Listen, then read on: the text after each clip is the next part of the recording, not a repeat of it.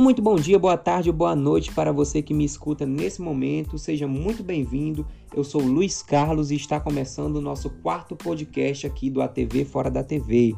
Esse podcast que é feito realmente para você que gosta de televisão e gosta de ficar por dentro de todo o universo da TV brasileira.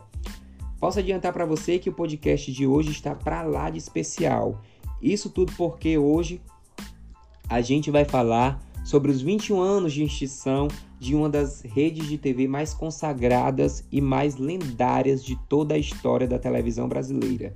Estou falando da TV Manchete, muito conhecida pelo grande público e muito lendária e muito lembrada por vocês. Bom, antes de começar o podcast de hoje, quero realmente agradecer a toda essa recepção, digamos assim, de todos vocês que estão escutando o meu podcast, o meu muito obrigado e espero que vocês continuem aqui comigo é, nesse podcast que vai trazer muita coisa boa ainda. Então, meu muito obrigado a todos vocês. Não tenho nem palavras para definir a gratidão realmente que estou sentindo. Muito obrigado por gostarem desse projeto. E vamos iniciar o podcast de hoje. Mas antes de falar da extinção, antes de haver uma extinção, tem que ter uma fundação. Então você deve estar se perguntando como foi a fundação da TV Manchete. Bom, gente, antes de tudo, é preciso lembrar que aqui no Brasil a concessão de TV é pública, ou seja, é dada pelo governo e é uma parceria realmente do governo em si, da, de toda a organização pública, com a propriedade privada, com a empresa privada, entendeu? Então tem que ter esse link antes, da gente, antes de eu começar a falar da história da TV Manchete. Então, como é uma concessão pública, João Figueiredo, então presidente da época, ele tinha algumas concessões públicas disponíveis. Isso porque em julho de 1980, quando essas concessões estavam disponíveis, é, foi realmente extinta a rede Tupi, que deixou sete concessões, e a rede Excelsior, que deixou três concessões. Então, essas concessões o João Figueiredo escolheu e foram destinadas para o Grupo Silvio Santos e para o Grupo Adolfo Bloch. O Grupo Silvio Santos viria a fundar a TVS, como todo mundo hoje conhece como SBT, e Adolfo Bloch viria a fundar, anos depois, a TV Manchete. Então, Silvio Santos saiu na frente, né? É, ele fundou a TVS e Adolfo Bloch quis esperar um pouquinho mais, porque o projeto dele era um projeto unificado para toda a rede. Era um projeto muito ambicioso que dependia de muito dinheiro, obviamente, mas também de muito tempo para ser executado. Então, o primeiro passo por Adolfo Bloch foi mandar o sobrinho dele para os Estados Unidos e para o Japão para trazer o que havia de mais moderno em aparelhagem. Então, estima-se que na época cerca de 50 milhões, gente, 50 milhões de dólares foram investidos só em aparelhagem para a nova rede Manchete que viria a ser inaugurada. Um ano depois, em 1982, é, a rede Manchete já possuía 35 milhões destes 50 que foram injetados, todos em equipamentos americanos, ingleses e japoneses. E era o que havia de mais moderno, gente. Mas não foi em 1982 que aconteceu a estreia.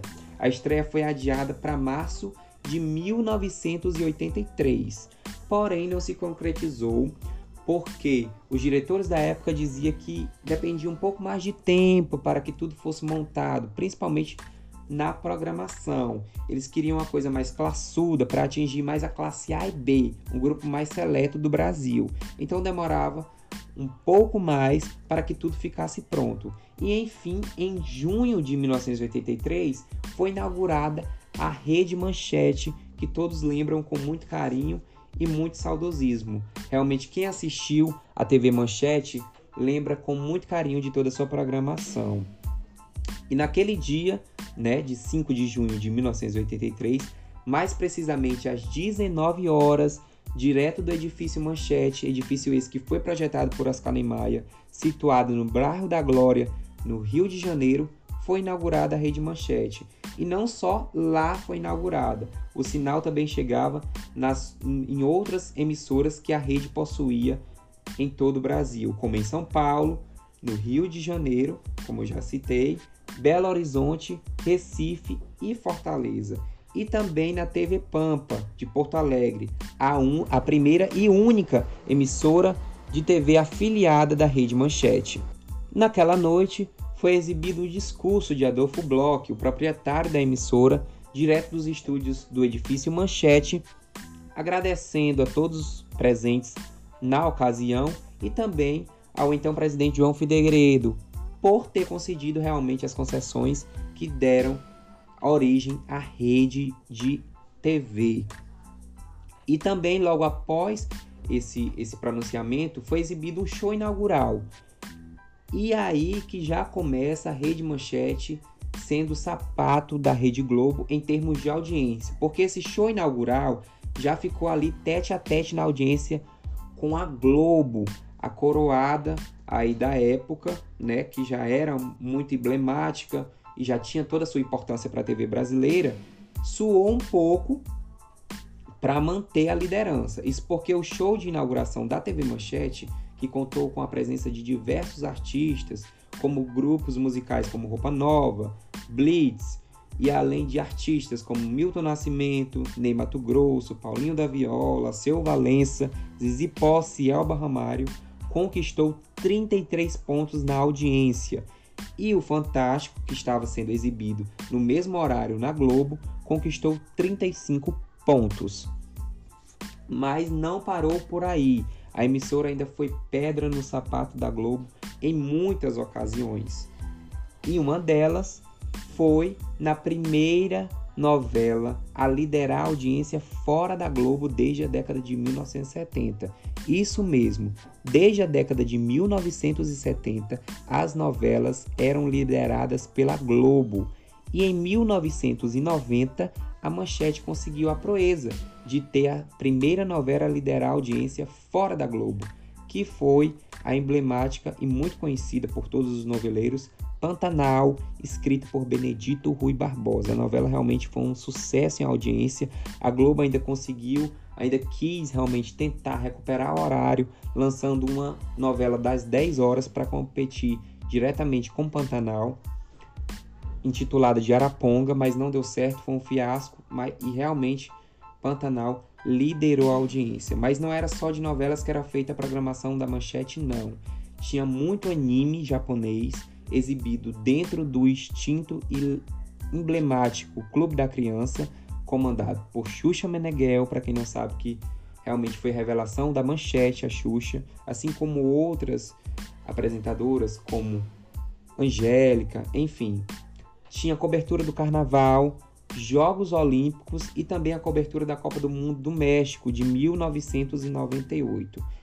Além de, claro, de todo o peso da teledramaturgia, com novelas e minisséries. Novelas essas que são conhecidíssimas do grande público, como Chica da Silva, Dona Beija, Ana Raio e Zé Trovão, Pantanal e muitas outras. Né? Mas você deve estar se perguntando, mas Luiz, com todo esse sucesso que você está narrando, como realmente de fato aconteceu para que a Rede Manchete viesse a decretar extinção, viesse a ser extinta.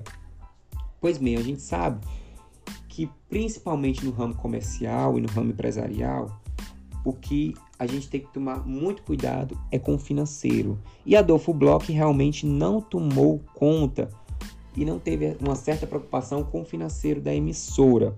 Os gastos ultrapassaram mais do que estava realmente sendo arrecadado com toda a publicidade e com toda a rede de TV. E isso culminou pouco a pouco para a extinção da emissora. Em 1998, em setembro de 1998, mais precisamente, cerca de 540 funcionários foram demitidos por causa de folha atrasada de pagamento. A novela Brida, que estava atualmente no ar e que realmente nem veio a, a ser finalizada devido à extinção da emissora, ficou fora do ar três vezes devido a uma invasão. Isso mesmo, gente, invasão de funcionários na torre da emissora em São Paulo.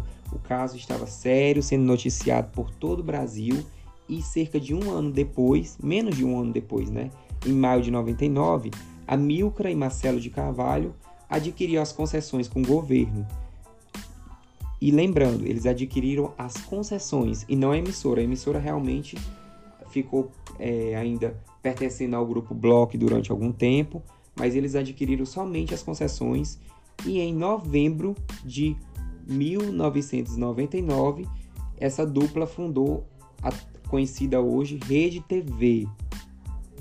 E toda essa história da Rede Manchete se encerrou aí em maio de em 10 de maio de 1999. Nesse último dia 10 de maio foram completados 21 anos da extinção. Muita gente ainda lembra com saudosismo essa grande emissora que foi a Rede Manchete, devido a toda a sua programação, devido à importância realmente que resultou essa emissora para a história da TV brasileira. Fica aqui o meu carinho a todos os profissionais que se envolveram e que se empenharam para levar essa TV no ar, para realmente ela vir agregar a muito conhecimento e a muita história dessa nossa TV do Brasil. Bom, espero que você tenha gostado de toda essa cronologia e de toda essa história da TV Manchete, que é muito lembrada por muitos ainda nos dias atuais e agradeço por sua presença aqui no nosso podcast. Não esqueça de ficar antenadinho aqui no ATV Fora da TV para não perder o próximo podcast. Reitero aqui o convite para o nosso próximo podcast aqui do ATV Fora da TV. Espero realmente que você tenha gostado. Um forte abraço e até a próxima.